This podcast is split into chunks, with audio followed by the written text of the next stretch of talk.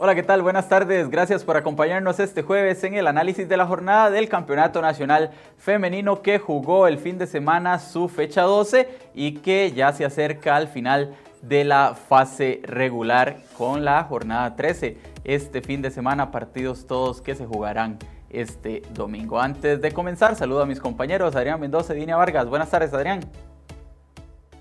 Buenas tardes, Hermes. Buenas tardes, Dini. A todos los que nos acompañan en ese análisis de la jornada del fútbol femenino que tiene al Deportivo Saprissa como líder a falta de solo dos jornadas para el cierre de la fase regular.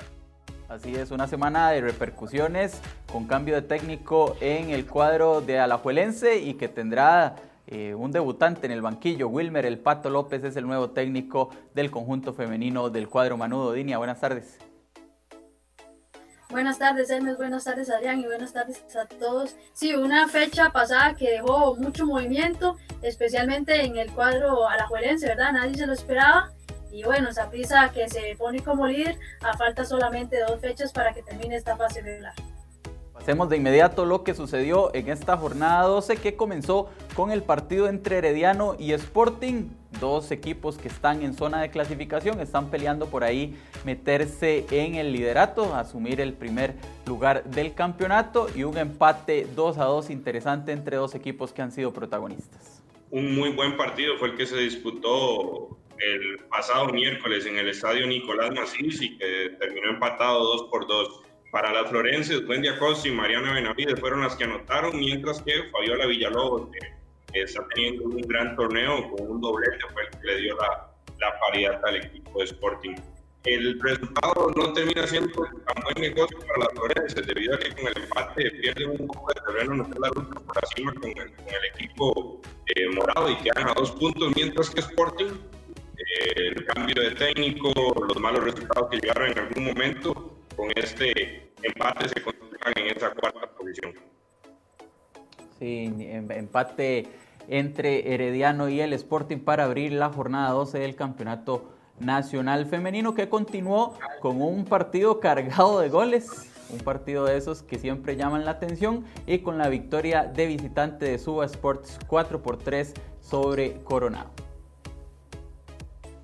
Estaba mm, coronado al frente en el marcador, había logrado irse adelante y, y manejaba el partido, sin embargo se le complicó y por supo darle vuelta al, partido y llevarse para ellos tres puntos fundamentales, tomando en cuenta que, que es escapar de esos últimos lugares de la tabla de posiciones, los goles de, de, Roxiana Quintero, Francini Cabrera, que anotó dos oportunidades, y Daniela Mora fueron las que le dieron esa victoria a su Sport, mientras que Valeria Fernández y Diana Araya, con un doblete, fueron las jugadoras de Coronado. Un Coronado que con esta victoria también apostó por cambio técnico y ahora tendrá en sus, en sus filas a a Luis Diego Rodríguez como nuevo entrenador debido a que los resultados no se han dado como ellos querían y bueno, también ha tomado esa decisión de cambiar de timón.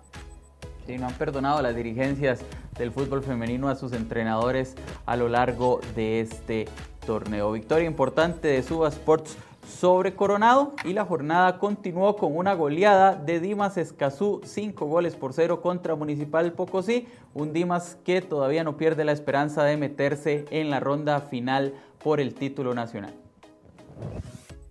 Así es, Hermes, este, son eh, dos jornadas las que restan. El equipo de Dimas, a pesar de la goleada, se mantiene en esa quinta posición y mantiene vivo el el, sueño de, meterse, ¿verdad? En esa lucha por el título. Ese es uno de esos juegos donde fuerzas muy, muy disparejas, ¿verdad? Un equipo de, de, Dimas saca provecho ante un, un encuadro de sí que fue muy, muy poco lo que pudo hacer y que terminaron cayendo goleadas 5 eh, por 0 con un doblete de Fernanda Figueroa y otro, otros goles más de Cristel Sandí, Yuriet González y Catherine eh, Rodríguez, que les permitió eh, sumar otros tres puntos y mantener, como le decía ahora, eh, alguna chance de poder meterse entre esos cuatro primeros lugares del torneo femenino. Sí, importante victoria y también lo que ha hecho Dimas Escazú a lo largo de este campeonato 2020. La fecha 12 terminó con el clásico del fútbol femenino, el clásico del fútbol nacional. Saprissa Fútbol Femenino en su casa derrotó 1 por 0 a la Juelense, se consolidó en el primer lugar y generó todo un sismo en el cuadro humano. Otra victoria más del equipo morado que ha venido encadenando una seguidilla de, resultados positivos, de, victorias y bueno, esta contra la Juelense fundamental porque era el equipo que le quedaba todavía que no había podido vencer en este campeonato y un gol de Catherine Alvarado, lo estamos viendo en este momento, es el que marca la diferencia gracias a un gran pase de Mariana Ugalde y la jugadora, la experimentada jugadora sapricista definió con gran calidad para que Saprissa se llevara una victoria, una victoria que golpea mucho a la Juelense, tanto que el equipo Manudo horas después, días después decidió que el técnico no seguiría, no seguiría en el, en el banquillo y bueno, apuesta por eh, Wilmer López, un entrenador que, que, aunque ya ha estado dirigiendo a equipos más, o dirigió a la Juelense masculino, es la primera vez que se va a sentar en un banquillo femenino y vamos a ver qué, qué tanto le puede cambiar a esta Liga Deportiva La Juelense en las dos fechas que le quedan, ¿verdad? De esta fase regular y pensando que el conjunto Manu va a estar en, o es casi un hecho que va a estar en, en lo que es la siguiente cuadrangular final de menos a más ha venido el, el Fútbol Femenino en este campeonato y me parece que la llegada de Catherine Alvarado fue clave para ese crecimiento de las moradas que hoy son líderes del campeonato. Y en el caso de Alajuelense, el Pato López hoy comenzó con, con sus funciones de entrenador, hoy tuvo su primer contacto con las jugadoras el mismo día que Alajuelense presenta oficialmente a Gabriela Guillén como su nuevo refuerzo, como su nueva jugadora. Guillén se integrará el próximo lunes a los trabajos del cuadro manudo para la recta final de este campeonato. Con estos resultados así queda la tabla de posiciones con el Saprissa como líder con 27 puntos, dos más que el Herediano que se quedó en 25. Recordar también que ya se jugaron los tres minutos que faltaban del partido entre Herediano y Suba, Sports,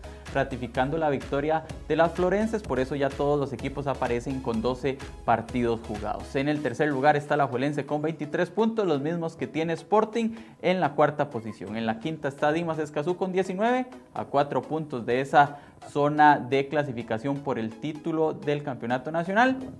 Y ya muy alejadas, en el sexto, séptimo y octavo puesto está Suba Sports con 10 puntos, Coronado con 7 y Municipal Pocosí con 4 unidades. En el tema de las goleadoras, Carla Villalobos es líder con 13 puntos, eh, con, 13, con 13 goles.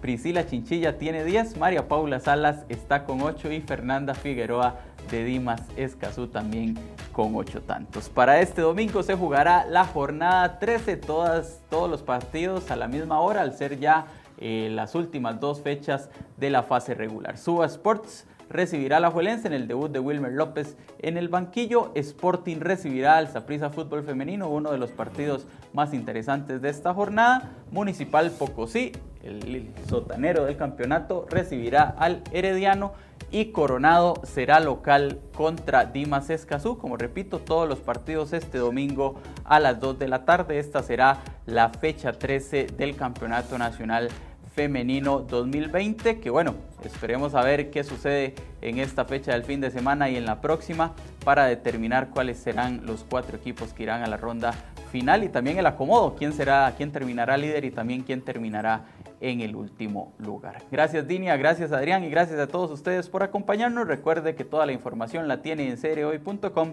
y a través de nuestras redes sociales. Buenas tardes.